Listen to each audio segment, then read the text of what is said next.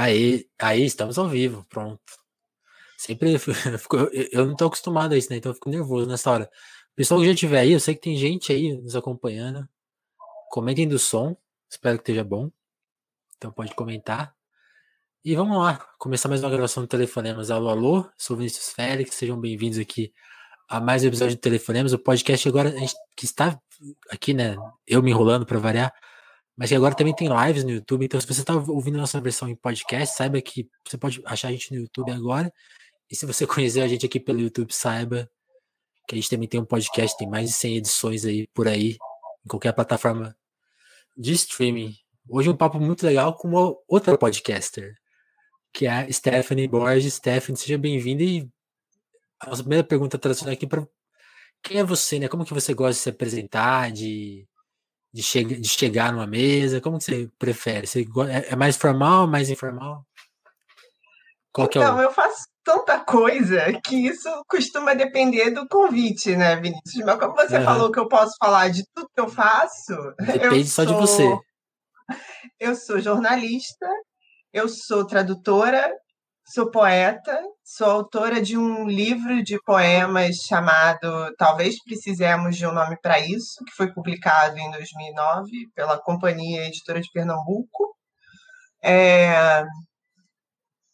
é e faço um podcast sobre filosofia, macumba, arte do populacho e várias nerdices que vão de ficção científica a, sei lá, pirar ouvindo música, que é o Benzina, que eu faço com Orlando Calheiros, que já teve aqui no Telefonemas para bater um papo, né? Já. A gente estava tentando. Eu, eu tento entrevistar todos os podcasters que eu conheço, né? Que é, não é muito simples, mas agora o Benzina já está completo. Eu já completei o Nada Tá Bom Nunca, que é outro podcast. É um trio, já vieram os três, e agora você fechou a dupla do Benzina. Mais, um, mais uma coleção completa. A gente fica tão ocupado gravando o nosso podcast que quando as pessoas convidam a gente, a gente fica, putz, na essa semana não dá que eu tenho gravação. Aí fica difícil de aparecer, né? Prestigiar o trabalho dos colegas. Mas estamos aqui, vamos lá. Eu ia até te começar perguntando sobre isso. Como você, nesse, nesse primeiro aspecto aí da sua carreira, de tantas coisas que você faz, como que vocês. Que o Benzina ele não começou só com você, com, com você já, né? Como, como que você chegou nele? Na verdade, assim. Ah, começou com é... você, Não, assim, o que aconteceu é eu eu acompanhava o Orlando nas redes sociais. Eu e o Orlando somos cariocas, né?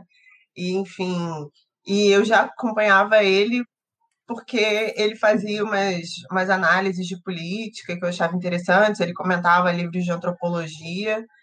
É, por causa do meu, do meu trabalho como poeta e como tradutora, eu comecei a ler livros de antropologia, que era uma coisa que eu não fazia desde a época da faculdade, né? Mas justamente porque a antropologia tem um debate muito interessante sobre tradução de pensamentos diferentes, né? Tipo, pensamento indígena, enfim. E aí é, isso meio que conversava com o que eu faço, porque eu traduzo muita teoria feminista negra. Né? Eu sou tradutora da Audre Lorde, sou tradutora da Bell Hooks, que também são pensadoras que falam muito sobre a gente fugir da lógica da racionalidade ocidental branca. Então eu comecei a ler antropologia por causa disso. Esse meu interesse por antropologia é, fez com que eu seguisse o Eduardo Viveiros de Castro no Twitter. Aí, sei lá, um dia vi ele conversando com o Orlando, comecei a seguir o Orlando. E aí a gente começou a trocar ideia lá no Twitter. E aí ele começou o Benzina. E aí, de vez em quando, eu dava uns feedbacks para ele, do tipo, cara, falta uma mulher nesse podcast.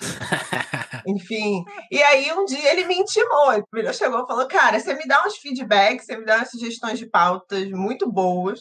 Assim, você tem senso de humor, sabe? Eu vejo você aí fazendo piadinhas, zoando todo mundo no Twitter, então vem gravar comigo.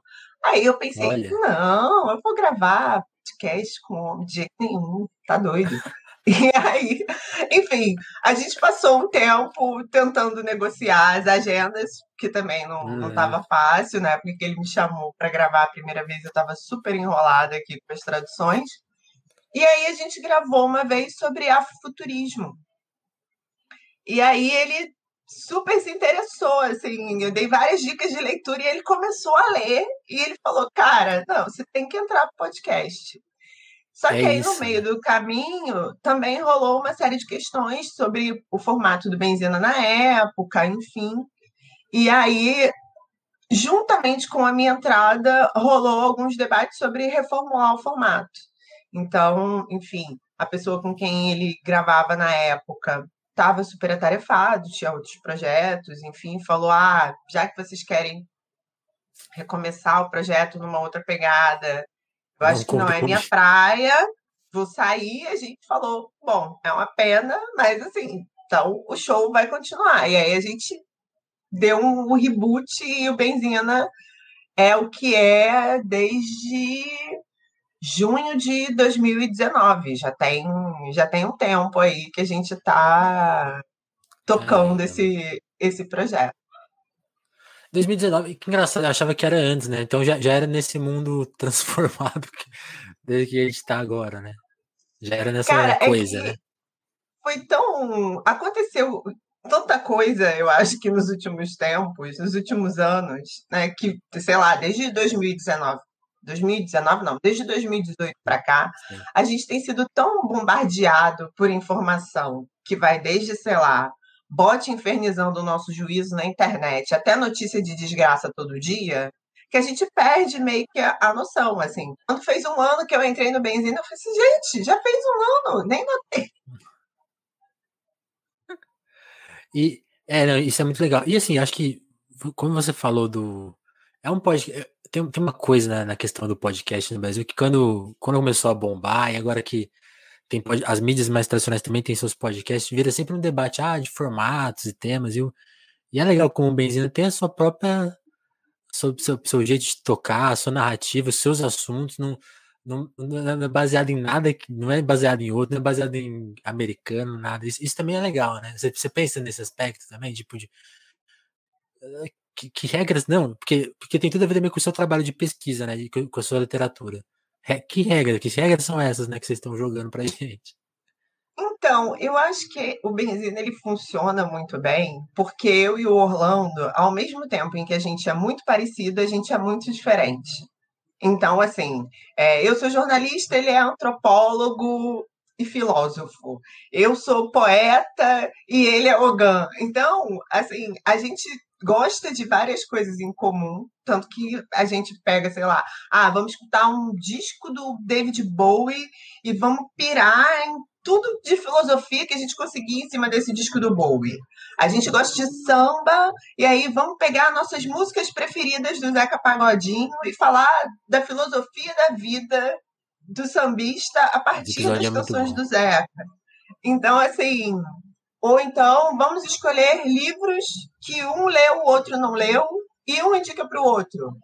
Porque, embora a gente tenha muitas leituras em comum, também tem isso, né? Assim, tem coisa que o Orlando vive falando para mim, Esté, você tem que ler isso aqui para a gente conversar. E eu falo a mesma coisa para ele. Aí a gente, de vez em quando, grava um episódio você... de referências cruzadas. Tipo, por que, que eu vou te indicar isso aqui? E aí a gente indica para os nossos ouvintes, né? Então, eu Sim. acho que nesse, nesse processo das nossas diferenças e das nossas semelhanças, uma das nossas semelhanças é a gente não quer se entediar. A gente quer fazer uma coisa que a gente se divirta fazendo. Porque eu Legal. acho que uma das coisas legais do Benzina é essas pessoas sentem que a gente curte fazer o Benzina. E a gente já conversou com isso várias vezes, tipo assim, bicho, o dia que a gente não tiver ânimo de gravar, não, não faz mais sentido o projeto, né? Então, assim, é muito engraçado, porque às vezes o que acontece é a gente combina uma pauta. E aí um tá mais inseguro do que o outro, tipo, pô, eu não domino esse assunto, vou ter que estudar, não sei o quê. Aí começa a estudar. Aí começa a se animar, aí começa a pilhar o outro. Aí alguém, sabe? Então, por exemplo, o nosso último episódio agora foi sobre a mangueira. Eu tava, tipo, morrendo de saudade do carnaval. Falei, bicho, eu vou começar a pesquisar carnaval, vai me dar uma tristeza. Vai É Mas para Orlando foi um, foi um antídoto. Então Olha ele ficou só. muito animado. Aí ele me mandou samba, aí ele me mandou documentário para assistir. Aí eu animei. Aí quando eu vi, eu já estava assistindo Desfile da Mangueira dos anos 90 na televisão.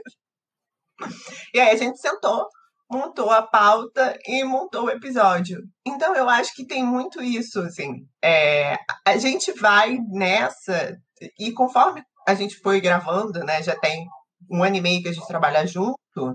Uhum. A gente vai criando essa confiança, assim, do tipo, ah, olha, eu não estou muito confiante nesse negócio, não, mas já que você você tá botando fé de que esse episódio vai rolar, e aí quando a gente grava, a gente se diverte, e depois, quando a gente escuta o episódio finalizado, a gente fica, putz, eu não levava a menor fé de que esse episódio ia ficar tão legal. Não é que ficou bom? Ficou. Então, assim, é muito engraçado, porque o nosso processo, ele tem muito disso, assim, de um acabar empolgando o outro com as suas, as suas é, curiosidades, enfim. Então, acho que o Benzina ele vai mudando, né? A gente já, já experimentou várias coisas, e a ideia é continuar experimentando, porque é isso, Sim. chega uma hora que a gente vira e fala, pô, e se a gente resolver fazer um episódio, sei lá, nossos livros preferidos de literatura brasileira. Se a gente resolver fazer um episódio e a gente vai nessa de se, se, se e vai tentando, entendeu? E aí, quando dá certo, a gente fala, pô, esse deu certo, vamos continuar. Assim, é, por exemplo, nós dois somos fãs de, de ficção científica e a gente gravou sobre a Úrsula Le Guin que era uma autora que os dois já tinham lido e que a gente gostava muito. E aí cada um escolheu um livro para comentar. E aí eu ficava insistindo com ele, porque ele tinha que ler Octavia Butler. Assim, ele leu, ele precisou do tempo dele e tal. Aí chegou o momento que ele falou assim: não, Sté, beleza, agora tá na hora, vamos fazer o episódio da Octavia. Assim como ele também tem a paciência dele comigo. De vez em quando ele chega e fala, cara, assiste esse filme aqui. Eu falo, Romulo, eu não tô assistindo filme nenhum, bicho. Minha lista da Netflix tá aqui, tipo. E aí, de é vez em quando eu chego. Depois eu chego para ele e falo, ó, oh, comecei a ver esse negócio aqui por tua causa, vamos conversar. Então, é assim que vai, a gente vai testando os diferentes formatos, mas a ideia é que o Benzina sempre seja uma conversa interessante para a gente e uma conversa interessante para quem está ouvindo, né? Sim, sim. É, eu acho que é, porque falar de paixões e de leituras e. Porque é, isso, é, isso é engraçado, né? Assim, eu tava. Tem um famoso podcast que tá rolando aí no, mundo agora, não vou mencionar aqui, mas eu, eu tentei sobre ele. E eu fiquei meio em choque de ver que assim, tinha, tinha milhares de pessoas ouvindo um papo sobre meio metalinguístico, assim, tipo, como ganhar dinheiro na internet vendendo seu conteúdo, esse papo todo, né? E criar, criar, nos pod, criar um podcast que vá na contramão dessa, dessa obsessão nossa que é dinheiro, conteúdo, buscar criar esses, no, esses novos lugares também é, é um valor, né? Tipo, você acha que vocês estão nessa busca também? E, e sendo essa resposta afirmativa, quão difícil é isso? Porque parece que esses espaços não, não são feitos para isso, né? A, a, internet, o algoritmo que vai divulgar, o, o é tudo parece tudo, tudo, meio luta contra. O ouvinte ele é, ele é esforçado porque ele quando ele tá ouvindo ele percebe, caramba, isso aqui é diferente, tá tá mexendo em outras coisas minhas, mas parece que a máquina para para a gente trabalhar e conseguir mais mais ouvintes e chegar em mais pessoas é toda contra a gente. Você sente um pouco isso? Cara, eu sinto isso, eu acho, mas eu acho que isso também foi uma, uma decisão que a gente tomou bem cedo, assim, porque o que que acontece? Quando a gente reformulou Benzina, a gente perdeu, né, algum, alguma parte do público, a gente perdeu alguns apoiadores, e aí a gente foi um momento que a gente parou para pensar do tipo, bom, é, o que, que a gente tem que fazer? A gente precisa ouvir o feedback dos ouvintes, porque, sei lá, não adianta a gente fazer um, um episódio em que eu vou ficar discutindo poesia contemporânea, ou que o Orlando vai ficar falando de Deleuze, que são coisas que a gente se interessa muito, mas que, assim, não adianta porque não dialoga com o público. Assim certo. como também não adianta a gente fazer é, tudo que o público quer, mesmo que seja uma coisa que não está entre as nossas prioridades. Então, a gente começou a tentar achar esse meio do caminho. Então, por exemplo, certo. a gente recebe muita sugestão. As pessoas falam: Ah, eu queria que vocês fizessem um episódio comentando esse disco tal. Ah, quando é que vocês vão falar do livro X? E a gente observa, a gente anota lá no nosso documento de ideias de pautas e a gente fica monitorando, assim, porque às vezes rola, às vezes não rola, sabe?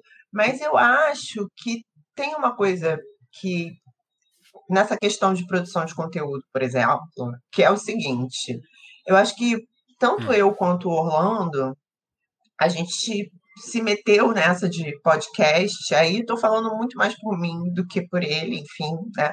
Mas por uma questão de observar que a internet foi muito dominada por todo um, um discurso que interessa à direita, a, a, perpetuação dessa imaginação neoliberal. Então, assim, ah, não há opção, só tem que fazer reformas. Ah, porque tudo é o progresso. Ah, porque existe democracia racial no Brasil. É, e aí, a gente que está assim, do tipo, não, não existe, a gente ficou pensando, tipo, temos que abordar esses assuntos, né? E Sim. aí o podcast acabou servindo de um canal para isso, porque, por exemplo, eu antes de gravar o Benzina, eu ainda mantenho, mas agora mantenho sem uma periodicidade, periodicidade definida, uma newsletter em que eu geralmente escrevo sobre livros, tipo livros que eu li, livros que eu traduzi, porque isso vinha também de uma angústia minha que era, cara, as pessoas estão lendo as mesmas coisas e estão comentando livros muito numa base de gostei e não gostei. Quando a, a, relação da gente com a literatura é uma coisa muito mais ampla, né? Sim, então, sim. assim, existem livros que eu li e sofri lendo e terminei, queria tacar o livro na parede e fazem parte das minhas é, é, referências Sim. como escritora, entendeu? Não que eu acho sofrer bonito, mas assim, foi uma leitura Faz difícil. Parte, né? Sim. É, foi uma leitura assim que tipo partiu meu coração, entendeu? E é importante por isso, porque nem todo livro é para me deixar feliz, nem todo livro é para eu gostar. Tem livros que vão me confrontar com coisas que eu não fazia a menor ideia. E aí, essa newsletter que eu comecei a escrever em 2016, ela era um pouco sobre esse processo. E foi também quando eu comecei a pensar numa, numa coisa que a gente meio que incorporou também no Benzina, que é o seguinte, é, que foi uma coisa que eu aprendi com uma, uma escritora americana de quem eu gosto muito, que é a Roxane Gay. Ela fala que, assim, uhum. você pode fazer você pode pegar uma coisa da cultura popular, você pode pegar uma série, um livro best-seller, um filme, e você pode falar daquilo de uma maneira complexa, porém acessível. Então, assim, a Roxane Gay, num livro que eu gosto muito, que é Uma Feminista, ela faz uma crítica muito séria a jogos vorazes, sabe? Ela faz uma crítica muito séria a 50 tons de cinza. E não é falando assim, ah, isso aqui é ruim porque é mal escrito. Não, ela fala, o problema disso aqui é que reproduz todo um imaginário machista, patriarcal. No fim, é a mulher querendo mudar o homem, isso aqui não leva ninguém a lugar nenhum. Ou, ah, jogos vorazes é muito bom, até que a protagonista se perde ali no meio do romancinho, sendo que, assim, gente, ela é só uma adolescente, nada é tão grave assim. Então, assim, isso me fez pensar muito nessas questões de linguagem. A gente pode fazer, a gente pode despertar debates que são necessários e importantes, sem ser academicista o tempo todo, sem ser, né, ah, vou, vou fazer aqui uma análise citando Stuart Hall, vou fazer essa análise citando Bell Hooks, não. Mas a gente está ali contrabandeando as ideias desses autores o tempo todo e referenciando e falando para as pessoas lerem. Eu acho que a gente precisa confiar um pouco na, na nossa inteligência coletiva e, e aceitar que, assim, existem pessoas que estão por aí e que, por causa do algoritmo, só recebem coisas totalmente massificadas que poderiam estar muito felizes lendo um livro da Ursula Le Guin, que é uma ficção científica que trata sobre a questão do sonho. Que elas nem sabem que existe. Elas só precisam que alguém diga: olha, tem esse livro isso aqui, existe. dessa autora, que é muito interessante, isso existe, e você vai aproveitar essa experiência e tirar as suas próprias conclusões, sabe? E eu acho que essa é uma pegada que ajudou a gente a ficar com um olho no peixe e outro no gato lá no Benzina. Então, assim, a gente ouve os ouvintes e coloca dentro do que a gente acha que pode fazer, mas a gente também sabe que não dá para não dá para agradar todo mundo, não dá para atender todo mundo, porque chegar num certo nível de é, popularidade pode deixar a gente meio engessado. Entendeu? Então, a, a gente está sempre meio que na corda bamba. Não existe uma não existe uma fórmula. A gente trabalha com a malemolência aí nessa, nessa sim, situação. Sim. Ousadia e alegria, né?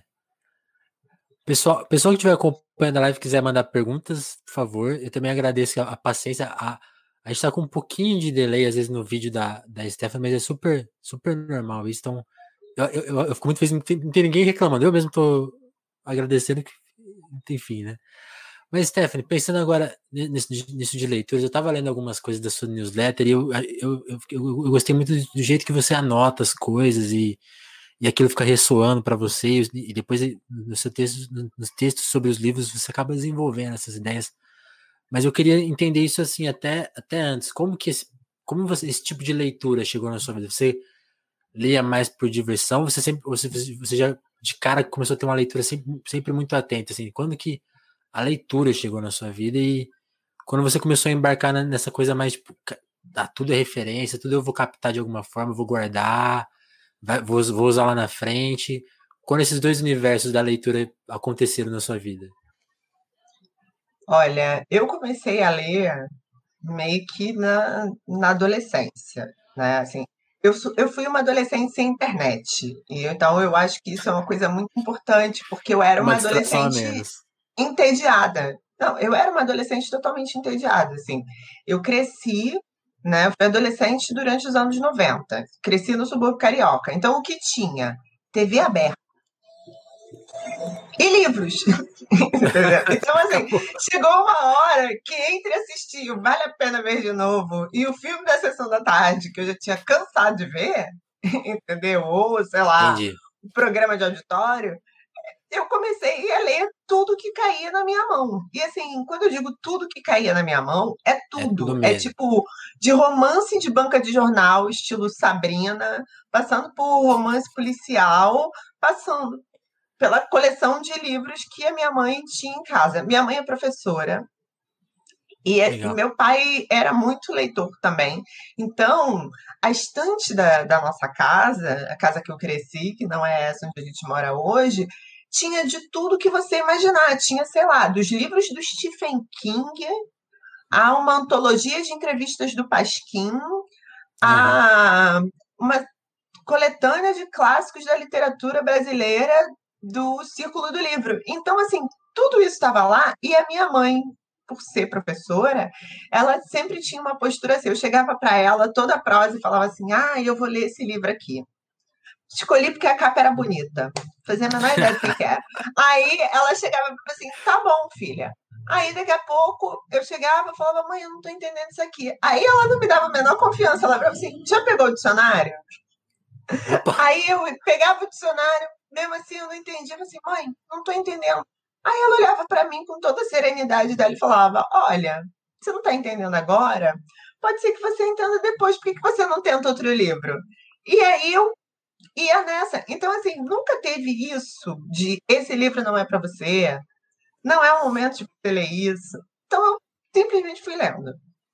e aí era tipo biblioteca da escola, era biblioteca do curso de inglês, tudo que aparecia era uma, era uma oportunidade de ler alguma coisa. Mas assim, entre o final da minha adolescência e o início da minha vida adulta, que foi quando eu resolvi ir para a faculdade, fazer jornalismo, enfim, porque eu pensava assim, pô, eu gosto de ler e escrever, vou ser jornalista. Nessa época foram quando eu comecei a escrever meus primeiros poemas, que eram os poemas bem ruins, assim, porque né, a gente é jovem, tá lá, tem que começar de algum jeito, a gente começa sendo brega, né? Achando certo. que os nossos sentimentos da adolescência rendem poemas e tal. E aí, durante todo esse período, eu escrevi e quando eu cheguei na faculdade, eu levei aquele grande baque que é, tipo, uma coisa é você fazer a redação do vestibular, do Enem, outra coisa é você escrever, de verdade. E aí foi um momento em que eu entendi que eu precisava ler mais e que eu precisava ler não mais por diversão. Eu tinha que ler prestando atenção nas características do autor, na maneira como a história é contada, Entendi. porque aí, isso então? ia me, ia me ensinar a escrever. Então, assim, foi o jornalismo que me fez me tornar uma leitora técnica, né? A ponto de pescar que tudo é referência, ou que, ah, eu li esse livro, li aquele livro, aparentemente eles não têm nada a ver, mas eu acabei de achar uma relação aqui entre eles. Então, a faculdade me deu isso, e depois, quando eu fui trabalhar com editoras também, porque aí eu lia livros completamente diferentes. Quando eu fui trabalhar na Kozak Naif em 2012, era assim, a gente tinha oito lançamentos no mês. Uhum. E assim, eu era redatora do marketing. Então, assim, eu não conseguia ler oito livros por mês. Eu lia alguns e outros eu lia partes do livro, né? Mas, assim, eu ainda tinha que fazer relações com aquele livro e o catálogo da editora, ou com, quando era um livro de um autor que já tinha obra publicada, falar como aquilo se relacionava com as outras obras do autor. Então, realmente, assim, foi uma habilidade que eu fui desenvolvendo ao longo dos anos, essa coisa de concatenar as, as referências e as, as ideias. Sim. E, e, com o tempo as coisas vão ficando mais simples, né? Porque você falou, você falou de, da, da escrita na juventude, né? E é, é aquela coisa, a gente acha, a gente já, pelo menos falando por mim, né? Ah, já sei muito, já tem muita referência. E quando você vai ficando mais velho, você vai percebendo quanto você não tinha referência, que você não tinha lido nada, né? Por exemplo, ele tava, tava lendo a Carolina de Jesus assim, tipo, caramba, aquela citou uma frase da Bíblia. Eu fiquei pensando assim, nossa, eu não, ter, eu não, ter, eu não teria essa referência 10 anos atrás, né? Que há 10 anos atrás eu me achava. Puta, é muito, é muito engraçado. Você mencionou o trabalho na COSAC, como que era? Como que você chegou nesse mundo? Porque aí uma coisa que eu não, não, não sei da sua história, eu queria saber. Quando você vai para a faculdade de jornalismo, eu, eu, pelo menos eu sinto que as opções que te dão são muito quadradas, assim, tipo, ah, a profissão é isso. Mas você encontrou a tradução no jornalismo, né? E aí foi trabalhar no mundo na literatura, que é, é um mundo quase à parte, né, do jornalismo, em alguma medida. Lógico que tem muitas intersecções, mas na faculdade ele, você, ela não te prepara para esse universo. Como que você chegou nesse universo? Como que foi acolhida? Até queria saber mais da COSAC, da COSAC porque todo mundo lembra com carinho dos livros, e mas também desse, da, do lado excêntrico né, da editora. Você pegou isso um pouco também?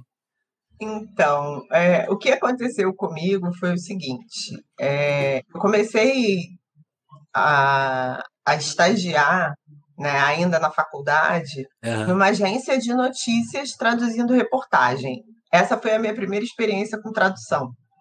Certo. Era uma agência, é, ainda, ainda existe, chama F, é uma agência de notícias espanhola, e aí tinha um escritório aqui no Rio de Janeiro, que tinha um grupo lá do serviço em português, que recebia as reportagens de vários países da América Latina e da Espanha, e de alguns correspondentes de outros escritórios em lugares estratégicos, né? Tipo, ah, Estados Unidos, Oriente Médio, enfim, Sim.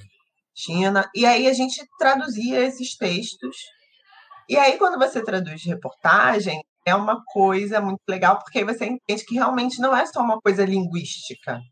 Tem uma coisa de contexto, né? Então, assim, tinha que ler o jornal brasileiro para entender como, por exemplo, certas questões estavam sendo tratadas no jornal para traduzir já seguindo mais ou menos a lógica do jornal brasileiro.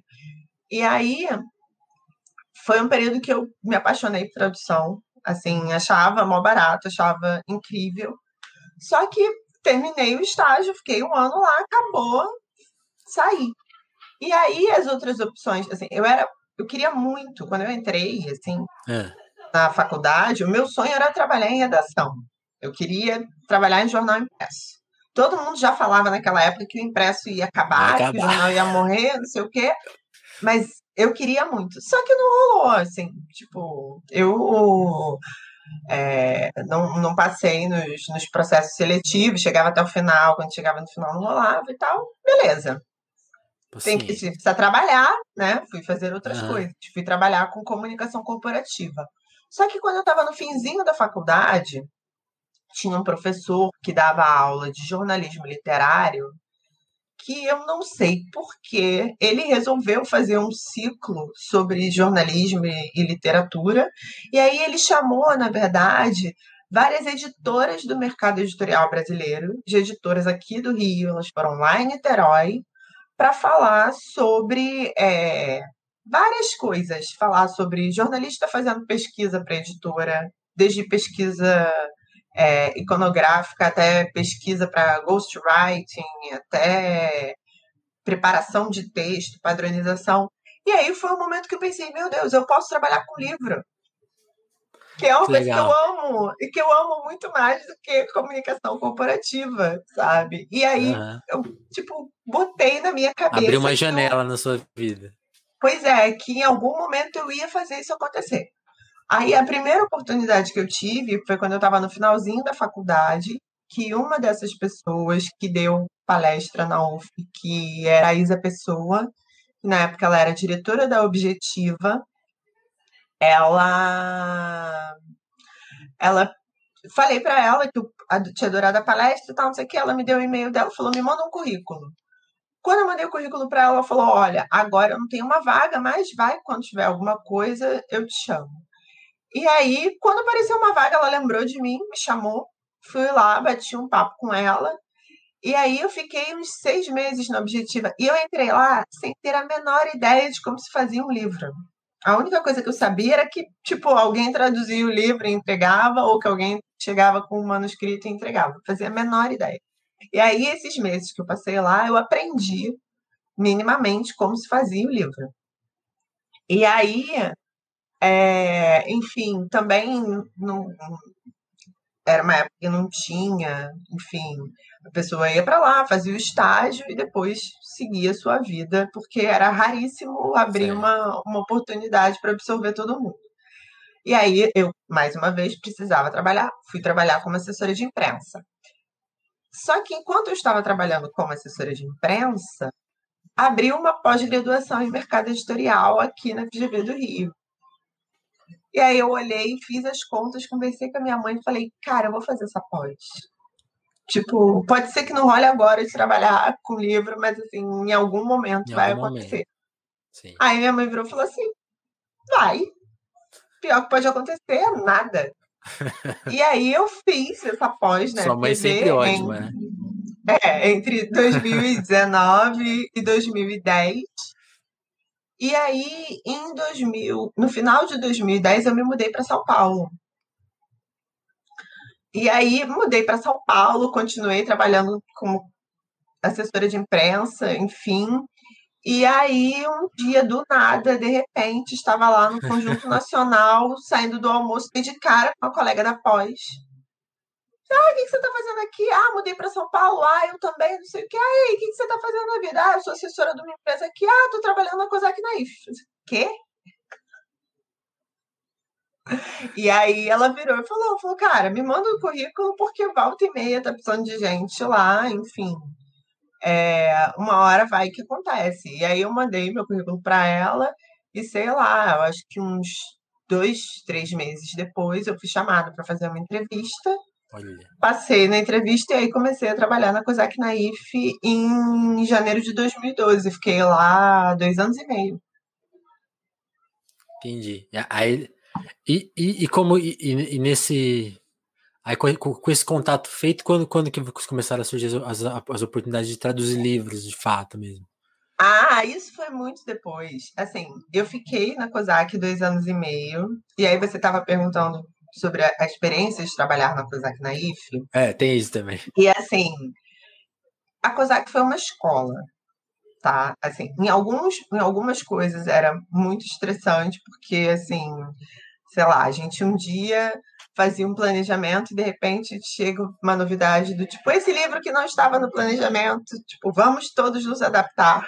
Então era, era uma escola de trabalho nesse sentido, tipo, sim, sim. ter que ter flexibilidade para se virar com, com as coisas.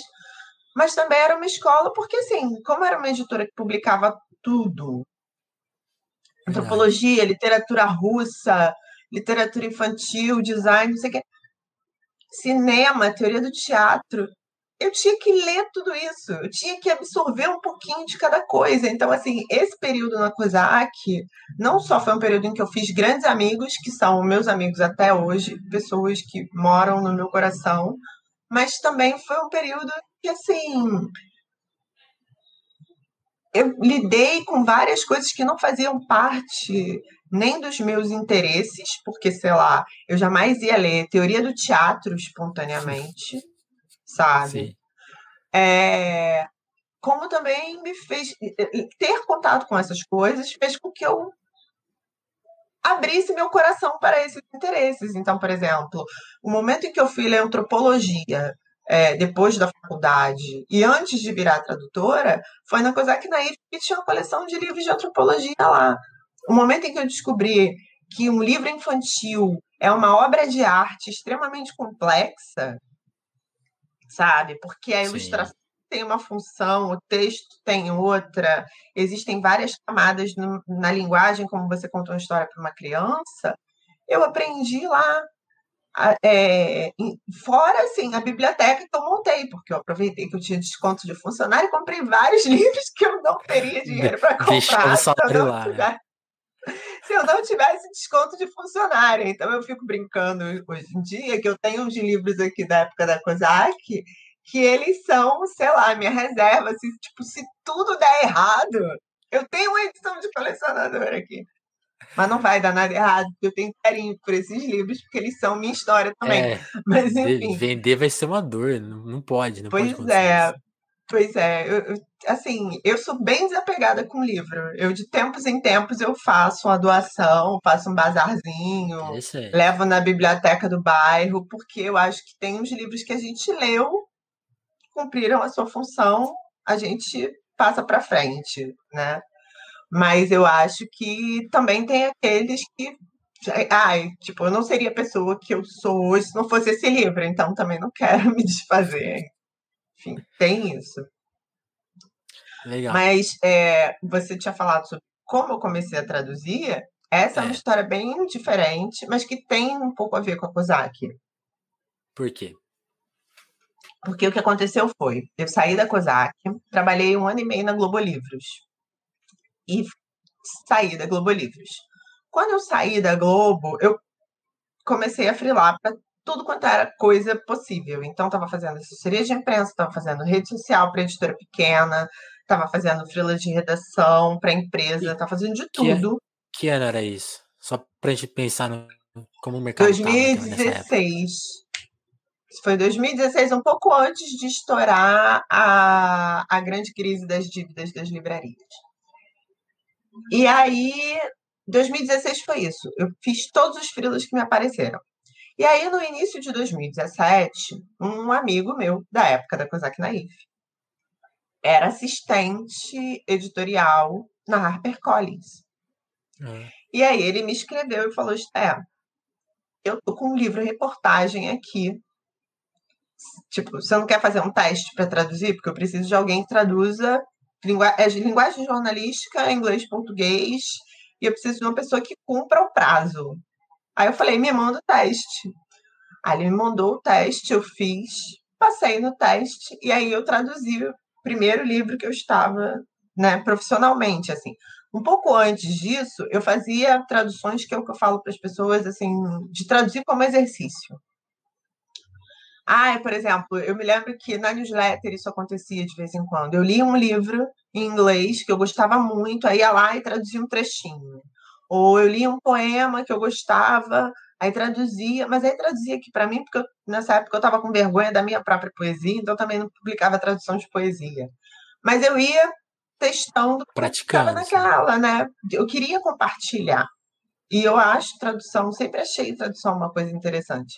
Então, assim, o Bruno me deu essa oportunidade de traduzir esse livro para Harper, e enquanto eu estava traduzindo esse livro para Harper, eu comecei a mandar currículo para tudo quanto era editora, pedindo teste do tipo, quando vai rolar o próximo? Terminei, entreguei o livro da Harper, não rolou outro, outra tradução na sequência. Continuei mandando currículos, continuei pegando todos os filos que apareciam, redação, serviço para empresa e tal. Até que chegou uma hora que apareceu um outro teste para fazer um romance infanto-juvenil. E aí as coisas começaram a acontecer na sequência. Veio o romance infanto-juvenil, veio outro romance infanto-juvenil, aí veio o convite para faz, fazer o teste para traduzir Audre Lorde. E aí as coisas foram pegando ritmo e foi assim que eu virei tradutora, profissionalmente. Que legal. E, e, e aí, como você falou, é, é, as autoras que você traduziu parecem tão, tão uma escolha pessoal sua, né? E isso que eu acho um barato, quando a gente consegue. Você descrevendo o trabalho, assim, é, é, é impossível fazer o caminho do jeito que a gente quer. Tipo, você não pode chegar na editora e falar, então, vou traduzir a Alda que eu, que eu gosto, ou Otávia Butler, ou, ou chegar apresentando os trabalhos que você deseja, sonha, né? Tipo, ah, eu tenho sonho de traduzir. Não é assim que funciona. E como, como foi para você quando, quando, nesse processo tão complicado e, e, e, de esforço, né? Como você falou, tipo, um monte de porta fechada. Imagino que nesses e-mails que você enviou vários não foram respondidos, ou, ou até respostas assim, tipo, sem educação, deve ter tido de tudo. Não, como, assim, resposta sem educação não chega não a ter, mas acontece isso, assim, tipo, a pessoa não responde, ou a pessoa responde assim, ah, beleza, quando tiver um teste aqui eu te passo, e nunca passa. E nunca mais. Mas eu acho que, assim, isso faz parte também do, do nosso amadurecimento, isso que você estava falando, é, uhum. sobre quando a gente é jovem, tipo, sei lá, se eu tivesse tido esse tipo de rejeição quando eu tinha vinte e poucos anos e acabei de sair da faculdade, eu ia ficar arrasada. Mas depois dos 30, com boleto para pagar, era assim, tipo, gente. Certo. Tipo, esse aqui disse que não, vamos continuar. Alguma hora alguém vai dizer que sim. E bora fazer. Enquanto não acontece, sim. sabe? Vamos fazer acontecer. Agora, isso que você mencionou sobre é, as autoras parecerem escolhas pessoais, eu acho muito engraçado isso, porque às vezes eu abro, né, assim, uma caixinha lá no meu Instagram, tipo, ah, ah, façam perguntas. E as pessoas me perguntam isso, do tipo, como é que você conseguiu traduzir a autora tal? E isso não é uma coisa assim que venha do meu controle, né? E várias pessoas, por exemplo, é, eu dos, de todos os livros que eu traduzi até hoje, é, eu escolhi dois sabe? Eu escolhi é. a Cláudia Rankine, que na verdade eu já estava traduzindo é, por minha conta, entre vários frilas. Uhum. E aí um dia alguém chegou e falou: Fiquei sabendo que você está traduzindo essa autora. E aí, vamos publicar? E eu assim, ai, que bom, alguém vai publicar, meu Deus. Entendeu? Uhum. E a, a Audre Lorde que foi quando a Maíra Nassif, editora da Relicário, virou para mim e falou: Ah, Esté, eu queria muito publicar alguma coisa de poesia da Audre Lorde, queria trabalhar com você. Tem algum livro da Audre Lorde que é assim que você acha que é fundamental, a poesia dela é um dos livros mais importantes, tem que ter em português e você quer muito fazer, eu falei, é o Black Unicorn, que é a unicórnia preta. E assim, esses dois livros são livros que me influenciaram muito como poeta, eram livros que me faziam pensar, que me emocionavam, e que assim eu sinto uma responsabilidade muito grande com relação a eles, porque fui eu que indiquei. E se esses livros, tipo, não se pagarem, se a eles não que é sua, né? venderem, é, entendeu? Isso, em parte, é responsabilidade minha. Então, assim, é, são livros que eu gosto muito de falar que eles são importantes para mim, porque são projetos nos quais eu realmente acredito.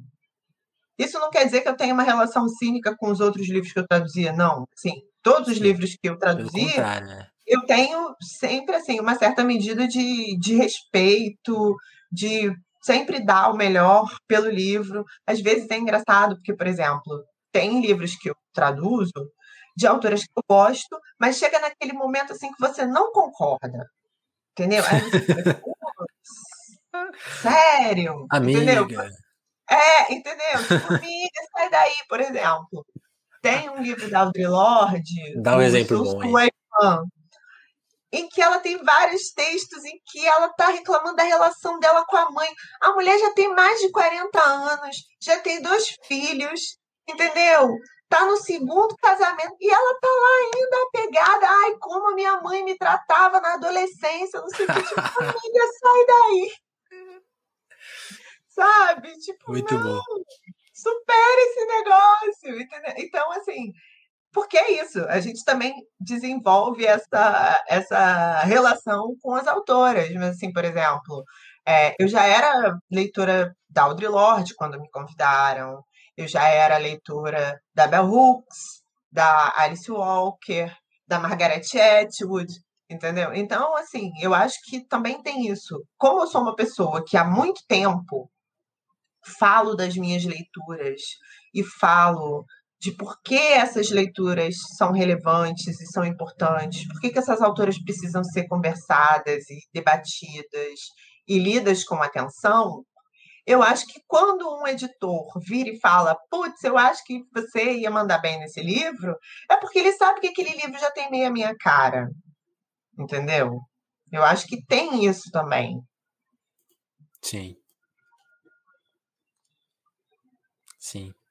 E, e, e, aí, nesse processo, você se descobriu tradu, tradutora, chegou, conseguiu se estabelecer, e, e, a, e a autoria ficando aonde? Assim? Porque você já falou aí do, da, sua, da sua timidez, né? De publicar, no começo era ruim, aí você faz, você faz o seu primeiro livro. Como, quando que você perdeu a timidez? Foi, foi, as traduções também se sente. Porque, como você falou, né? As traduções são muito suas também, né? Eu tava até lembrando de um, de um cara, quando ele. Tá, acho que não lembro agora quem foi que tra, tra, tra, traduziu o David Foster Wallace para o Brasil. Ele falava assim: ah, minha, era, acho que era o segundo livro dele que saiu no Brasil. Ele também ele falou uma coisa que você falou, assim, tipo, a minha responsabilidade de traduzir um parágrafo que eu sou apaixonado e fazer as pessoas que vão ler isso aqui terem a sensação que eu tive quando eu li. E se, se elas não tiverem, o fracasso é meu, né? E, e, e, isso tem uma coisa autoral muito forte. Foi, foi isso que foi te liberando para ser a, a, autora que você virou? Ou, ou, foi outro processo também? Foi, foi uma coisa à parte? Não, eu acho que assim, tem uma coisa que é. Chegou um momento para mim que várias coisas tinham acontecido na minha vida, assim, que criei várias expectativas, né? Uhum. Não devia, devia ter criado unicórnios. Deu ruim. Aí chegou um momento em que eu parei, olhei e falei assim, cara, tem uma coisa que eu queria muito fazer na minha vida que eu não fiz até agora, que é escrever poesia a sério. Eu sempre fui leitora de poesia, eu sempre me interessei, eu sempre procurei ler poetas diferentes e tal, enfim. Mas eu, chegou um momento em que eu parei de escrever, sei lá, ali por volta dos 24, 25 anos, e eu fiquei anos sem escrever um poema. E aí, depois de uns anos, isso foi uma coisa que começou a me incomodar. Do tipo, putz, eu desistir, eu não sei o que eu quero. Eu li um monte de livro de poesia e falava, putz, isso aqui não é para mim, isso aqui não conversa comigo. E aí eu me lembro que uma nesse juntamente desse processo de negociação, quero escrever, não quero escrever, eu já estava escrevendo a newsletter. Uhum. E eu também entrei num processo de ler mais autoras negras. Que assim, mais ou menos em, acho que foi 2015, foi quando surgiu, surgiram aqui no Brasil os grupos do Leia Mulheres. Aí eu comecei a ler mais mulheres, mas aí eu vi que eu também estava lendo um monte de mulher branca. Falei, não, putz, eu tenho que ler autora negra. E aí comecei. Conceição Evaristo, é, Carolina Maria de Jesus, Ana Maria Gonçalves, uhum. Cidinha da Silva, Eliana Cruz Alves, Cristiane Sobral, enfim. E aí nesse processo, né? E aí também Angela Davis, Bell Hooks, Audre Lorde, Maya Angelou. Nesse processo. Elas também desformataram um pouco a sua cabeça. É, eu comecei a ver que, na verdade, não adiantava eu tentar escrever uma poesia que estava pautada pelos critérios estéticos do que é considerado a qualidade de uma poesia branca. Uhum. Então eu tinha que achar o meu assunto, eu tinha que achar a minha voz, né? E aí eu fui fazer uma oficina de poesia, por quê? Porque já que eu estava pagando oficina de poesia, eu tinha que levar a oficina a sério. Então, cheguei lá na oficina, ah, ó, são quatro meses, toda semana tem que trazer um poema. E aí, no início, eu levei três semanas para mandar um Beleza. poema, porque eu estava morrendo de vergonha. Entendeu? Falava assim, putz, quando eu abrir a boca para ler um poema aqui, tem que ser um poema que eu acho bom. E aí eu ficava aqui anotando um monte de coisa e tal, não sei o que, entre o frio e outro e tal. E aí chegou um dia que eu sentei e escrevi um poema, assim, de uma sentada, tal, imprimi e levei para aula e li. E aí, quando eu terminei de ler o poema, a sala gelada com ar-condicionado, e eu suava frio, a minha roupa estava grudada assim, nas minhas costas. E aí, quando acabou, o professor, né, o Carlito Azevedo, virou e falou assim: Isso é bom. Quero ver o que você vai fazer na próxima. E aí bateu aquele desespero, assim, tipo, meu Deus! E agora? Mas aí eu também falei, bicho, vambora, sabe? Eu me propus a isso. Eu inventei esse negócio de ir pra oficina, ninguém me obrigou. Então, vamos lá, é. tem que dar o melhor, né? não dei o melhor nas outras coisas. Tem que dar o melhor também. E aí fui escrevendo vários poemas e fui levando. Até que um dia o Carlito me deu um feedback, assim, do tipo: olha, você é boa, você tem boas ideias, mas você escreve, tá muito confortável. Você tem que pegar um assunto que te incomode, mas que te incomode muito, que é para você tipo Extravasar pegar no coisa. nervo. Não, assim, uhum. pegar onde incomoda, sabe? Aqui, ah, isso aqui, isso sobre o fim do mundo é uma coisa genérica. Escrever sobre a sua preocupação com o colapso ambiental Tipo, tá, é uma coisa muito aí, né? Tem que, tem que ser uma coisa que pegue no nervo, tem que chegar junto, tem que escrever onde dói. E aí eu saí de lá, assim, revoltada, do tipo, ah, nada nunca acabou, não sei o quê. E aí, tipo, depois eu falei, pô, sabe de uma coisa? Então eu vou escrever um poema sobre cabelo. Porque eu era a única mulher negra na sala, né? Uhum. E aí eu falei, eu vou escrever um poema sobre cabelo. E ninguém vai entender nada porque essa gente branca da Zona Sul, que nunca passou Ninguém três horas no isso. salão com química fritando o couro cabeludo deles, eles não vão entender esse tema. E aí eu fui escrever, que é o primeiro poema do meu livro, do Talvez Precisamos de um Nome para Isso. E aí eu li o poema. Também, quando terminei o poema, estava lavada de suor na salinha cheia do ar-condicionado gelado. E aí, quando eu acabei, o Carlito virou e falou assim: isso é bom. E você tem que continuar agora até descobrir aonde esse poema acaba, porque esse poema não acabou. Aí, quando a aula terminou, eu virei para ele e falei assim: tem Olha três só. páginas que eu cortei desse poema.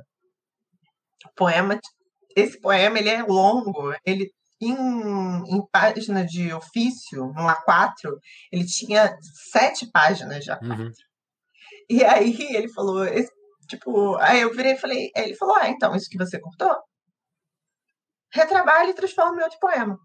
E aí eu levei, eu escrevi as primeiras três partes do poema, travei, Aí comecei toda uma outra pesquisa paralela. Tipo, o que tem escrito sobre cabelo na Bíblia? Qual a composição química do couro cabeludo? Eu não sei o que, várias piras. O que está escrito sobre cabelo no Alcorão? O que está escrito sobre a mitologia? Qual é a relação do cabelo no candomblé? Por que, que quando as pessoas se iniciam tem que raspar a cabeça? Comecei uma pesquisa totalmente caótica fiquei, sei lá, umas três semanas sem escrever nada. E aí depois eu escrevi até o sétimo poema. E a oficina acabou. E aí, depois disso, eu levei mais um mês e meio, porque mais ou menos quando eu cheguei no quinto poema, eu falei, putz, isso aqui é um hum. livro. Hum. Aí eu falei, bom, então eu vou escrever dez poemas e acaba. Né? Vamos fazer a brincadeira bíblica. São dez mandamentos, dez poemas. Dez poemas. E aí, e aí eu resolvi que iam ser. E aí, quando eu cheguei no sétimo poema, eu falei, putz, agora eu tenho que descobrir como é que acaba. Aí eu comecei a reler, anotar o que estava faltando, fazer lista. E aí, no foram oito meses trabalhando nesse livro, entre parar e voltar e chegar nos dez poemas. E aí depois foi um outro processo que foi correr atrás de editora para publicar, né? Isso, isso foi complicado porque aí, aí tem um assunto em paralelo que a gente na, na, nossa conversa, né? Essa formação jornalística, literária, da poesia, né? Pensar, pô, a, o quanto a nossa, a nossa geração não. Parece que poesia é uma obra, uma, arte morta, né? Parece que não existe, não existe uma na modernidade, isso, né? Nossa cabeça é toda formatada nisso. E como que foi e, e, e, o mercado editorial indo, meio indo pro buraco, também as livrarias indo pro buraco, o Brasil entrando nesse carro. Como foi achar um espaço que ia te publicar também? Foi, foi, foi, foi difícil ou, ou até que resolveu mais simples do que você então, imaginava?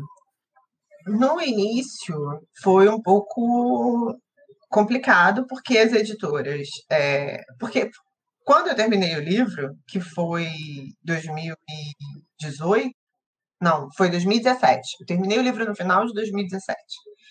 É, aí já estava rolando a crise das livrarias, então as editoras estavam diminuindo a quantidade de livros por ano, já tinham muita coisa combinada. Então, as primeiras editoras, e eu fui já focada, eu fiz uma pesquisa do tipo editoras que publicam autores brasileiros contemporâneos, porque não adianta mandar para uma editora que só publica clássico. Não adianta mandar para uma editora que não publica poesia. Não vai rolar mesmo. Né? Pois é. Então eu fiz aquela listinha assim, ah, editoras que eu vejo que tem um trabalho bacana, que eu gosto, que eu tenho os livros na minha casa, né, que publicaram poetas que eu conheço. E fui conversando. Paralelo com isso, eu conversei com alguns amigos meus que estavam em editoras, que eu sabia que as editoras onde eles estavam não iam me publicar porque eu era uma poeta estreante desconhecida. Mas falei, putz, quem você acha, para quem você acha que eu posso mandar esse livro? E aí meus amigos também deram algumas dicas e eu fui mandando. E várias pessoas do tipo, olha, depois a gente conversa. Ah, vou ler e te dou um retorno, e não sei o quê.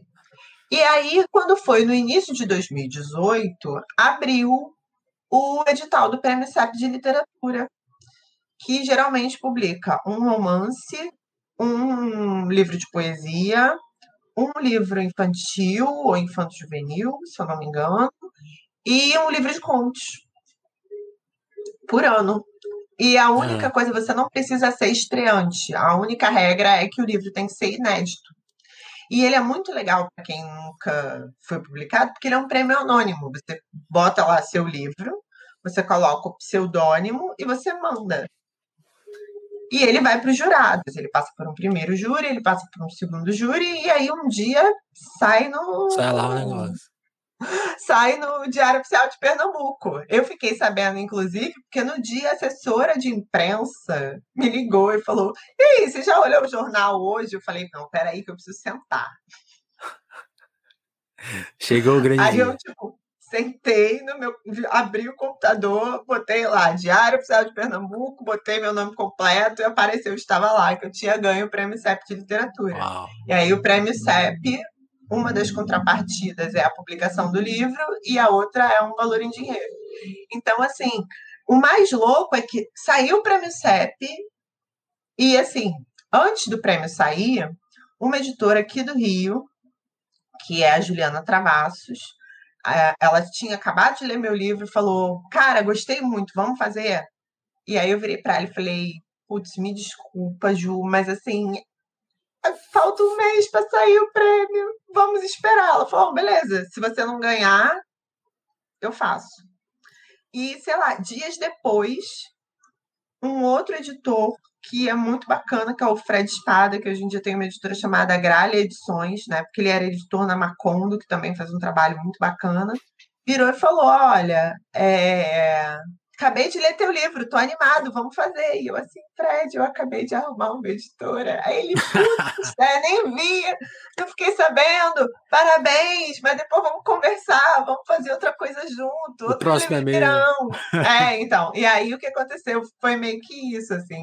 Então, é, como as editoras pequenas que trabalham com literatura brasileira estavam já sobrecarregadas, porque publica pouca coisa por mês e tal, tinha um outro ritmo que é totalmente diferente de um grupo Companhia das Letras, de um grupo Record, que são vários lançamentos por mês, é, a poesia ela tem um outro ritmo, entendeu? Ela tem um, um outro esquema.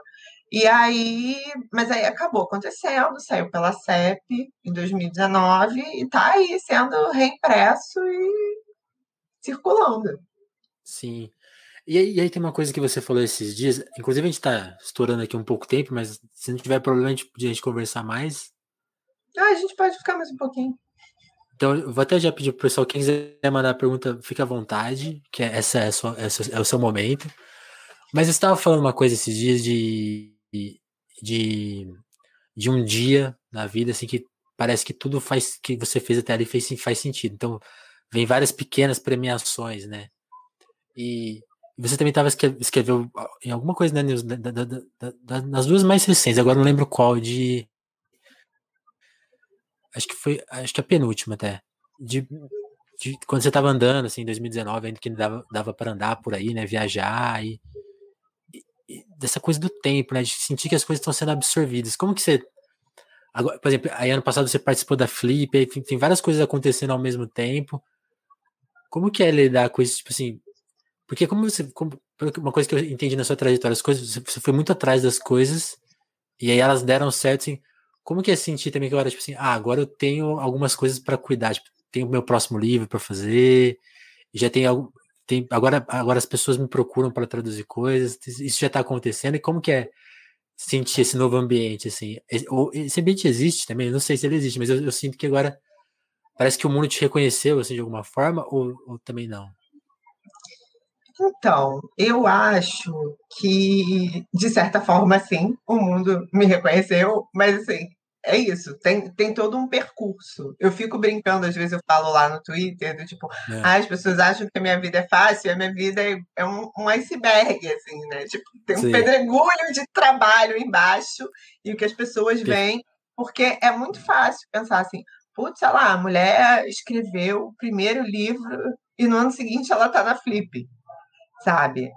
É, e quando uma vez me perguntaram sobre o meu livro, do tipo, ah, Stephanie, você.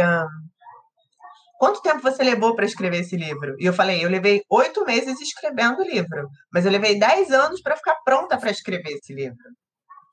Porque ninguém é. escreve um livro de estreia que ganha um prêmio sem ralar, sabe? Assim, Sim. Então, não estou dizendo que todo mundo vai precisar ralar 10 anos para conseguir realizar seu sonho de escrever o seu primeiro livro e conseguir, né, já assim. Mas o que eu estou querendo dizer é que, assim, existe todo esse trabalho invisível. Eu gosto muito de falar sobre esses pequenos esforços, porque eu acho que a gente tem que desmistificar certas coisas. Então, por exemplo, uhum. é, durante muito tempo, eu via autores falando, né? Como se assim, nossa, você ter uma ideia para fazer um livro fosse assim, um dia você acorda, pá, e você tem uma ideia. Veio tipo, tudo, não, você né? lê é. muitos livros, você, tipo, se incomoda com o mundo, você conversa com pessoas, tipo, todas essas pequenas coisas te atravessam.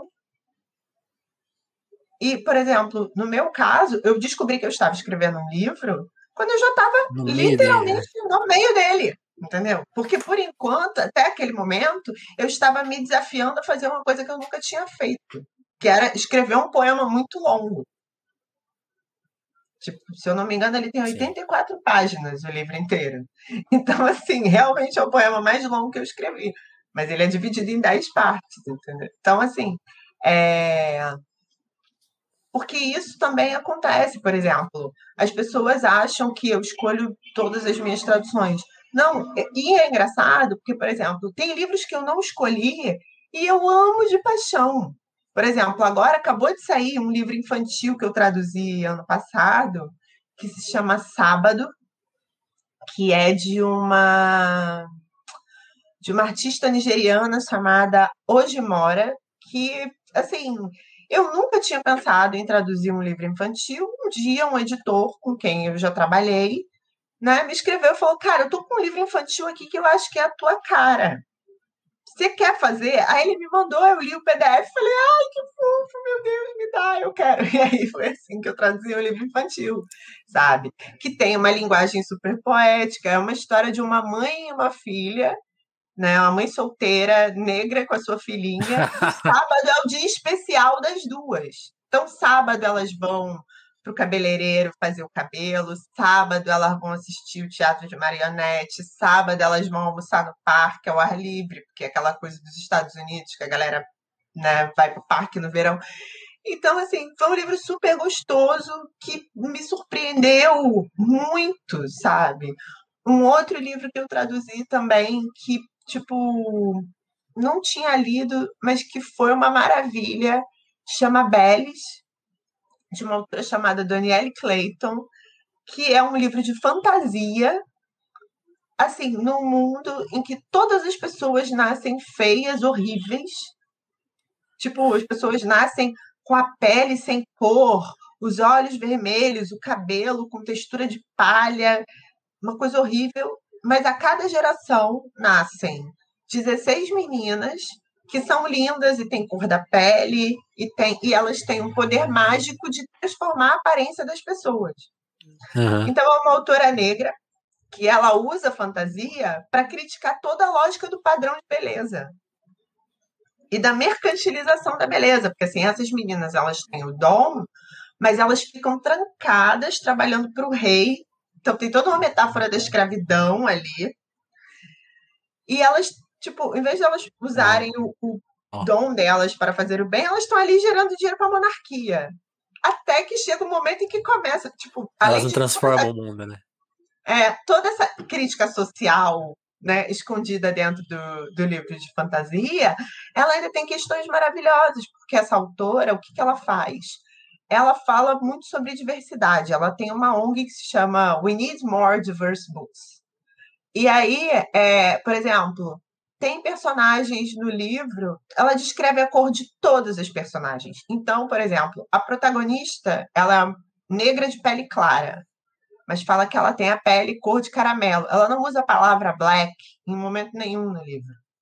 Você tem personagens que são gordas. Ela não usa a palavra fat no livro. Ela descreve a personagem de uma maneira que você entende que aquela personagem é gorda. Aí você imagina, eu no meio do livro me ligo nisso, mandando, tipo, anotando para os editores. Não pode, não, por favor, na revisão, não digam que essa personagem é, ah, ela tem a cor, a pele dela é da cor da noite. Deixem assim, sabe? Porque isso é para não usar black. Ah, essa personagem, ela é grande, ela tem formas voluptuosas e tipo, você abraça ela e os seus braços não fecham no entorno dela de tão grande tão querida e tão amorosa que ela é. Não digam que ela é gorda, porque isso faz parte da lógica do livro. Porque se é um mundo onde não existe racismo, não existe gordofobia, por que, que você vai usar essas palavras que aqui no nosso mundo estão estigmatizadas? Então tem isso também. A gente vai se surpreendendo no, no meio do caminho, de às vezes você pega uma coisa do tipo, putz, vou pegar esse livro aqui porque ele parece legal e porque eu tenho os boletos para pagar, e você acaba se encantando com, com coisas maravilhosas que você não, não ia achar. Eu gosto muito disso, sabe? Dessas coisas do inesperado. Então, de vez em quando, eu faço isso, assim. Até alguma coisa que eu não, tô esperando, não está nos meus planos. É uma autora que eu não conheço. Ó. Um livro que eu adorei traduzir também é um, o Outro Brooklyn, da Jacqueline Woodson. Eu nunca tinha ouvido falar dela. Aí, quando me perguntaram, ah, você quer fazer? Eu baixei um livrinho de poesia dela super curto. E eu adorei. E, é um romance curtinho, escrito em fragmentos, que é uma coisa extremamente poética. Então, assim, é, às vezes a gente não escolher tudo também é bom porque abre essa, essa possibilidade. Por exemplo, depois de traduzir três livros da Audre Lorde em dois anos, eu amo a Audre Lorde mas eu não quero traduzir Audre Lorde, eu quero traduzir outras coisas agora. Tipo, eu acho que eu já cumpri meu, meu minha missão com ela, sabe? Então, assim, sim, sim. outras poetas estão aí, como a Tatiana Nascimento e a Valéria Lima, que também traduziram. Então, também é legal que surjam outras traduções, que, enfim. Mas eu acho que tem isso, a gente tem, a gente faz uns, uns percursos, e é muito legal hoje em dia, por exemplo, é, terminei uma tradução e um editor me escreve: Putz, quando você estiver livre, me avisa, vamos conversar, porque isso resolve parte da questão financeira, entendeu? Mas também é muito legal, tipo, quando falar com esse editor, ele falar: Olha, tem aqui uma autora descendente de caribenhos que você nunca ouviu falar, não sei o quê, não sei o que. Ela assim: Putz, me dá, vamos lá, vamos ver o que, que acontece, sabe? Sim. É, porque é isso, né? É é a, é a parte material da coisa, né? Tipo assim, ter uma liberdade. O seu trabalho começa a melhorar também quando você tem as condições para realizar ele, né? Tipo, agora fica, fica mais organizado as coisas. Você vai ter tempo, aí você vai conseguir ler, aí, tipo, quando alguém te mandar uma dica, você vai ter o tempo, ah, não, não conheço, vou ler antes, e, e aí o mundo. Aí, e aí, e aí dá, dá essa paz, então, uma relativa paz, assim. Sim. Então, assim, é, é legal esse, esse reconhecimento justamente porque ele dá esse espaço para não ficar tão desesperada do tipo, ai meu Deus, cadê o próximo? Sabe? E assim, uma coisa que é importante falar também é que o Benzina me ajuda nisso, né? Porque assim, conforme o Benzina cresceu e a gente passou a ter um número de apoiadores que a gente conseguiu pagar as contas do podcast e sobrar um cascalho pra gente, esse cascalho Legal. que sobra para gente também ajuda a pagar os boletos, então ajuda a organizar o fluxo das coisas. Então, assim, acho que também é, é importante falar isso, porque a gente começou conversando sobre essa questão de produção de conteúdo, e o apoio ao trabalho é super importante por isso, né? Total. Total até. Porque o apoio, né, é o jeito da gente escapar da, da, de qualquer lógica, né? Das lógicas, ah, então tem que ser mais popular, ah, vou, ter, vou abrir mão de, fazer, de tratar de alguns assuntos, porque são desinteressantes a certas pessoas, né? Ou, é tipo, uma garantia de liberdade. Né? atrás né? de patrocínio, né? Enfim. E aí o patrocínio vai falar, ah, então, esse assunto eu não gosto que toque, é, porque uh, aí ferra tudo, né? Aí, uma, aí uma, minha, a minha última questão, Stefan, tipo, que eu tava vendo a sua entrevista pro. Ah, agora eu não guardei o lugar. Acho que é, é, uma, é uma revista que chama Rascunho. Sabe ah, o Jornal Rascunho, sim. sim eu sim. conversei com a Carola Saavedra, que faz uma, uma coluna de conversas entre escritores lá, que é, foi muito bacana. Sim, não, é, é, é demais esse papo, assim. Eu, eu, eu até fiquei. Nossa, não vou conseguir entrevistar ela melhor. Porque tava aquele papo. Cara, mas ela levou aquele papo você semanas.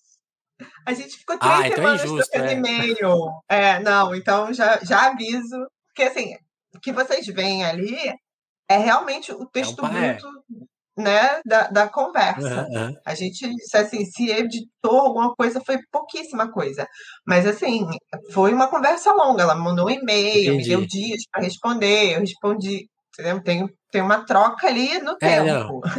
Eu, eu, percebi que era uma conversa escrita, né? Falei, ah, estão escrevendo com alguma distância, né? Não é, não é, nem, não é nem, deve ser troca de e-mails, mas três semanas é muito tempo, realmente. Então, mas tem, tem dois assuntos que você tocar que eu queria tocar, que é, é da imaginação que também está muito no seu texto, que, que eu vou deixar um link aqui para quem quiser ler, que é o texto do seu que está na, na Serrote, né? Sim, é o ensaio que, da Serrote. Que, e, por exemplo, ali, ali você, por exemplo, menciona o jeito que a Otávia Butler imagina o mundo, né? Que ela cria essa imaginação do mundo dessa distopia realmente acabou, tudo e surge, surge uma nova coisa, todos os humanos estão desvalorizados nesse, nesse universo e as relações sociais acabaram, não existe, mas todo mundo, o mundo virou um lixo mesmo. E esse, esses, esses jeitos de usar a imaginação e de que, que tá no nosso que tá que assim, percorreu o nosso papo todo, né? Você imaginou as, o que, as coisas que você queria e foi atrás delas, né? Você se imaginou escritora, tradutora e, e realizou isso é, é, a força da imaginação, né? Ela, ela é essencial para realizar as nossas ações, né? Eu queria que você refletisse um pouco sobre isso e, e aí, escapando só da, da sua vida, da coisa mais pessoal também para o mundo, assim, porque aí acho que entra no, no, no assunto do, do, jeito que a gente está, né? A gente não pode ignorar a pandemia e por falar isso, mas 2021 é a pior semana da pandemia, está por vir. Né? A gente não, a gente não, falando em imaginação, a gente não imaginava isso. Eu até, até imaginava, porque, sei lá, eu sei que eu e você, por exemplo, a gente sabia que Bolsonaro é uma catástrofe sem precedentes. E não, não de agora, né? Não, não mais mal-estar do Fernando Henrique. Agora ele está mal-estar.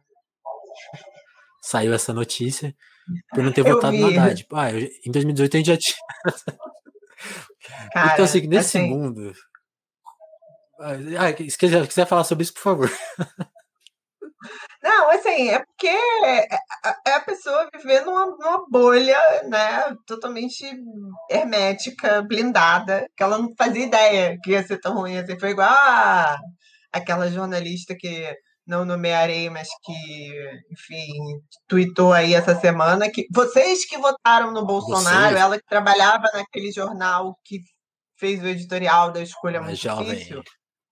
Sim. Né? Então, assim, tipo, mas, é, assim, você está falando essa questão da imaginação. A questão da imaginação é uma coisa que na qual eu já venho pensando já tem um tempo.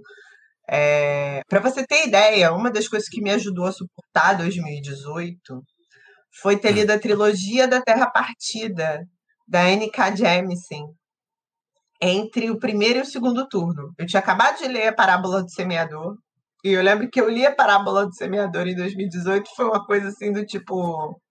E aí Vai depois conseguiu aqui. piorar. É, não, falei, bicho, é o que está acontecendo agora. E aí o piorou.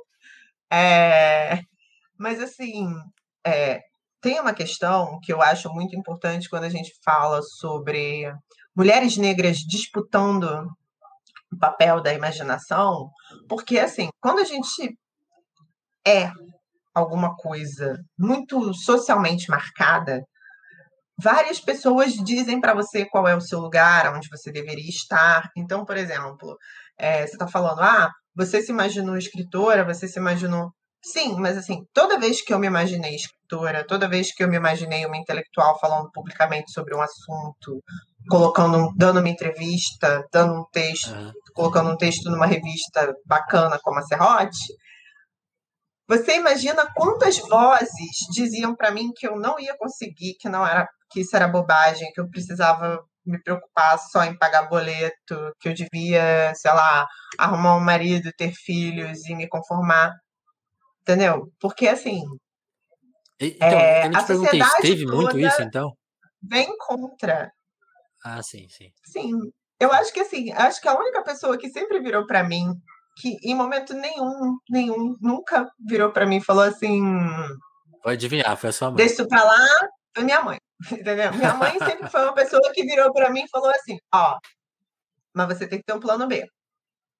Então, assim, ah, você tá trabalhando? Trabalha e escreve teu livro. Tipo, você tá procurando um freela? Procura um livro faz teu negócio. Então, assim, uhum, ela uhum. tem muito essa, essa coisa de me encorajar, e não só, ela também encoraja muito minha irmã. Minha irmã é artista, grafiteira, enfim. Minha mãe sempre teve essa percepção é, de que a gente tinha que ter, assim, um sentido prático de, de garantir a nossa sobrevivência, mas também ter as outras coisas que a gente quer fazer e ir atrás. Vai dar um trabalho danado fazer jornada dupla? Vai, como qualquer outra coisa na vida. Porque, sei lá, se eu tivesse um filho, eu teria que cuidar da casa, trabalhar e cuidar do filho. Como eu não tive filho até agora, então eu tenho que cuidar da casa e trabalhar e escrever poema, entendeu? É mais ou menos isso. Só que aí, assim, é isso. Você ouve o tempo todo que não é para você, você não se vê no jornal, você não se vê representado. Assim, eu levei muito tempo, muito então, tempo e, e, desculpa te ver... Steph. Ah, desculpa, te cortei por causa do delay, mas porque isso, isso que eu entendi, eu entendi na hora que você estava falando. Às, às vezes esse, essa cobrança ela nem foi pessoal, não foi um amigo que te cobrou, né? Mas o mundo inteiro tá o tempo todo gritando, né? Não, ah, assim, você não faz parte, né? Então, o que que acontece? Eu passei anos ouvindo que não tinham é, não tinham escritoras negras. Uhum. E eu vi também durante muito tempo pessoas que nunca tinham lido uma autora negra dizendo assim: ah, eu, eu não publico preocupado com cor, eu olho a qualidade do texto. Tipo, gente, quero ver na Maria de Jesus passou anos fora de catálogo por causa da ditadura militar, entendeu? E ainda tem gente que lê aquilo ali e diz que não é literatura. E eu não sei o que esse pessoal está achando que literatura é. Mas, enfim. Então, eu acho que é super importante isso, porque, por exemplo, quando a gente fala de ah, representatividade, não é um. Isso hoje em dia está sendo super esvaziado, né? Porque a questão então, tem esse é aspecto, essa. né? A questão toda é a seguinte: é, eu duvido muito que hoje em dia uma pessoa branca vá pensar assim: nossa, eu nunca achei que eu poderia ser astronauta, nunca pensei que eu não poderia ser presidente do Brasil. Porque se um jumento que nem o Bolsonaro é presidente do Brasil, entendeu? Você pode chegar lá. Quando a gente teve uma presidenta mulher, nossa, tudo, tudo era cobrado. Olha o nível de cobrança, olha o que se esperava daquela mulher. Sim. Entendeu? Sim. Agora. Inclusive, inclusive, eu fico pensando assim: imagina se a Dilma tivesse é, nem é 250 mil mortes na conta, não, é, sei lá, 5 mil. Não, eu fico imaginando os editoriais. Não, não, pois é, entendeu? Então, assim, eu acho que tem uma questão que é o seguinte: tem coisas é, que, quando a gente fala sobre disputar a imaginação, tem a ver com isso. Por exemplo, a Octavia Butler falava isso, que ela começou a escrever porque ela não via histórias sobre ela. E ela conta também uma história de que quando ela falou para uma tia que ela ia ser escritora, a tia dela virou e falou assim: cara, preto não é escritor. Mas ela continua escrevendo, entendeu? É, autoras como Audre Lorde, a Toni Morrison, foram publicadas pela primeira vez com 35 anos. Eu publiquei com 34, sabe? Então, assim, é um outro tempo é uma outra lógica. A nossa maneira de, de lidar com as coisas diante da realidade que não é muito convidativa para nós é outra. Mas, eventualmente, entendeu? Acaba acontecendo. Mas o que eu tenho pensado muito, na verdade, é justamente na ideia da Ursula Le Guin de que a imaginação é uma questão política. Por quê? Porque nos últimos anos, desde 2016, o que a gente escuta é que o Brasil tem que fazer reforma neoliberal, o Brasil tem que tirar direito trabalhista do Brasil, como se não houvesse outro jeito. Uhum. Entendeu? E aí, recentemente, eu li o é, Realismo Capitalista do Mark Fisher, que ele fala que isso é uma questão da doutrina neoliberal. Entendeu? Que a ideia é justamente mostrar que não tem opção, não tem. Por exemplo, quando a gente fala tem que ter renda básica universal, as pessoas falam não tem dinheiro, não tem dinheiro para pagar renda básica universal, mas tem dinheiro para dar subsídio para empresário. E Como o empresário, mesmo com subsídio, ele está demitindo pessoas que já não tem mais direito trabalhista, entendeu? Então, assim, Sim. a gente tem que começar a questionar, na verdade, é justamente a ganância, é o acúmulo, é, não tem dinheiro, não tem dinheiro para quê? Não, não tem dinheiro para saúde no momento em que a gente tem uma crise sanitária seríssima. Não tem dinheiro para comprar vacina. Mas tem dinheiro para pagar, para comprar os deputados do Centrão. Pois é. Entendeu? Não, então, assim, e, a, minha, a minha questão é que a gente precisa imaginar maneiras de sair desse buraco. Sim, entendeu? Sim, esse buraco do Brasil hoje é uma cova aberta. A gente precisa sair dele urgentemente. Sim, né? E, e, e essa tecla que o Fischer bate é muito importante, né? Porque, porque quando, quando, quando a, a, o campo da imaginação está tá tomado, né? É isso, né? Você não consegue ver uma opinião minimamente diferente na imprensa, né? Tipo assim. Pois é, assim, a imprensa parece, hoje... parece que é difícil governar, né? Tipo, ah, não, o, o, ele não, ele não consegue debate, porque realmente é muito difícil. O debate político hoje está tomado por esses interesses de que ah, tem que fazer a reforma tributária, uma reforma tributária que só vai acabar com o que ainda sobrou de classe média no Brasil, entendeu? Sim. E tem que fazer uma reforma administrativa que vai ferrar o funcionário público, que não é o que cria um grande problema. Quem cria o grande problema são os deputados, são os magistrados que têm trocentos salários e ninguém quer mexer nesse vespeiro. Entendeu? Então, assim, é, é muito curioso porque é isso, não se fala mais em combate à desigualdade. O combate à desigualdade é a, é a coisa mínima que traria o um mínimo de qualidade para o brasileiro ia aquecer a economia, ia resolver uma série de questões. Mas eles dizem que não dá. E eu queria saber assim, não dá por quê?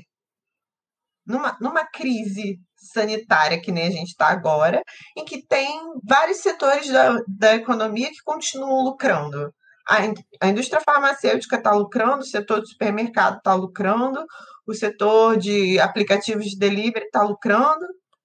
A mídia já se adaptou, né? Todo mundo se adaptou. Pois é, entendeu? Então são coisas que, assim, o que eu, o que eu quero quando falar de, quando eu falo de imaginação é isso do tipo, gente, eles não querem que a gente imagine uma vida menos miserável. Eles querem que a gente continue se acostumando e baixando a cabeça e dizendo que tá tudo bem. Eu não estou dizendo que a gente agora, sei lá, vai meter o louco e vá. Não, mas a gente precisa prestar atenção em quem está propondo opções diferentes.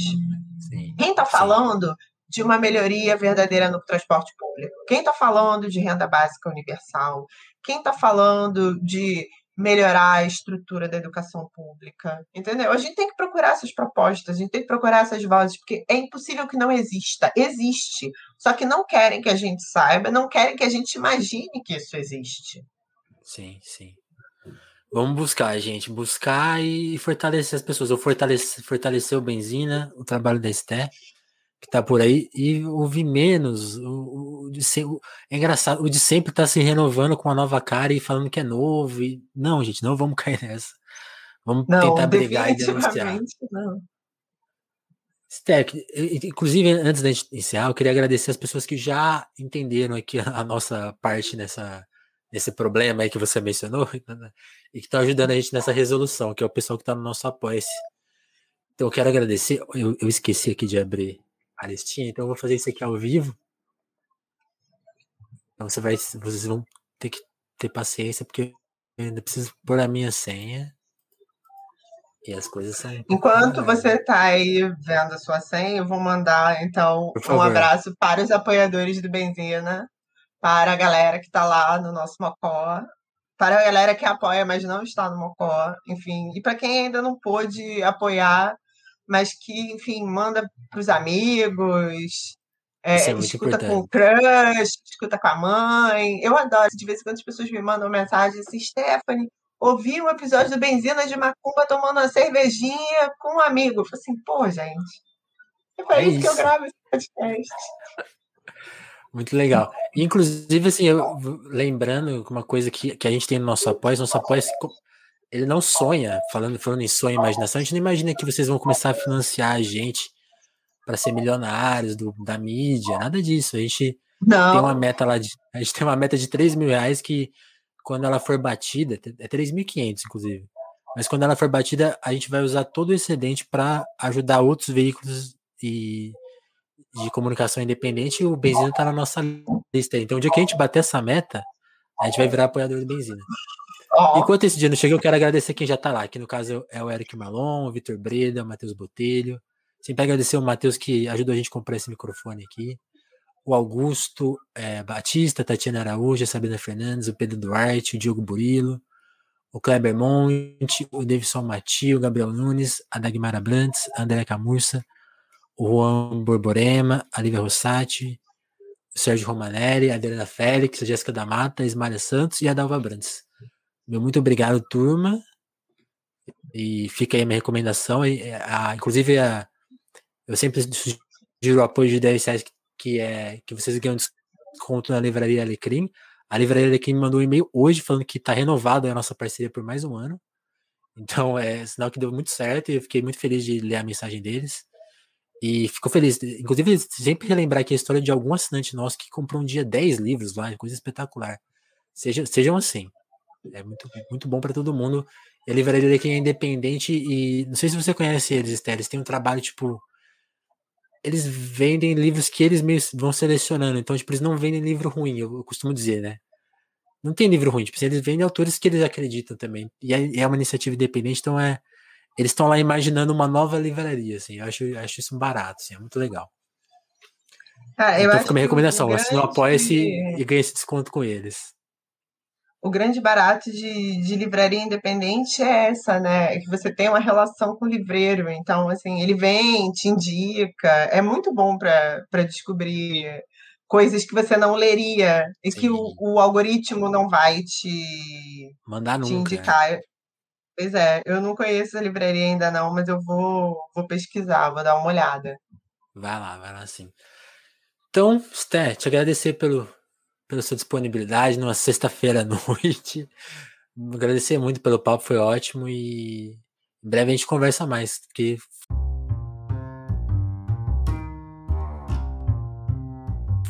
eu, eu rascunhei um monte de coisa que eu nem cheguei perto de perguntar, então a gente tem que conversar mais ainda. Beleza, depois a gente combina então uma, uma outra rodada. A parte 2. Sté, muito obrigado, hein? Valeu. E valeu a todo mundo que acompanhou a live aqui, que comentou, o Elton, a Nilda, o João. O João perguntou se a live fica gravada. Fica gravada e semana que vem ela tem. Tá em versão podcast para quem gostar de ouvir áudio quiser ouvir nas outras plataformas. O Giovanni aqui também agradeceu, o velho Lobo. Legal essa, esse nick.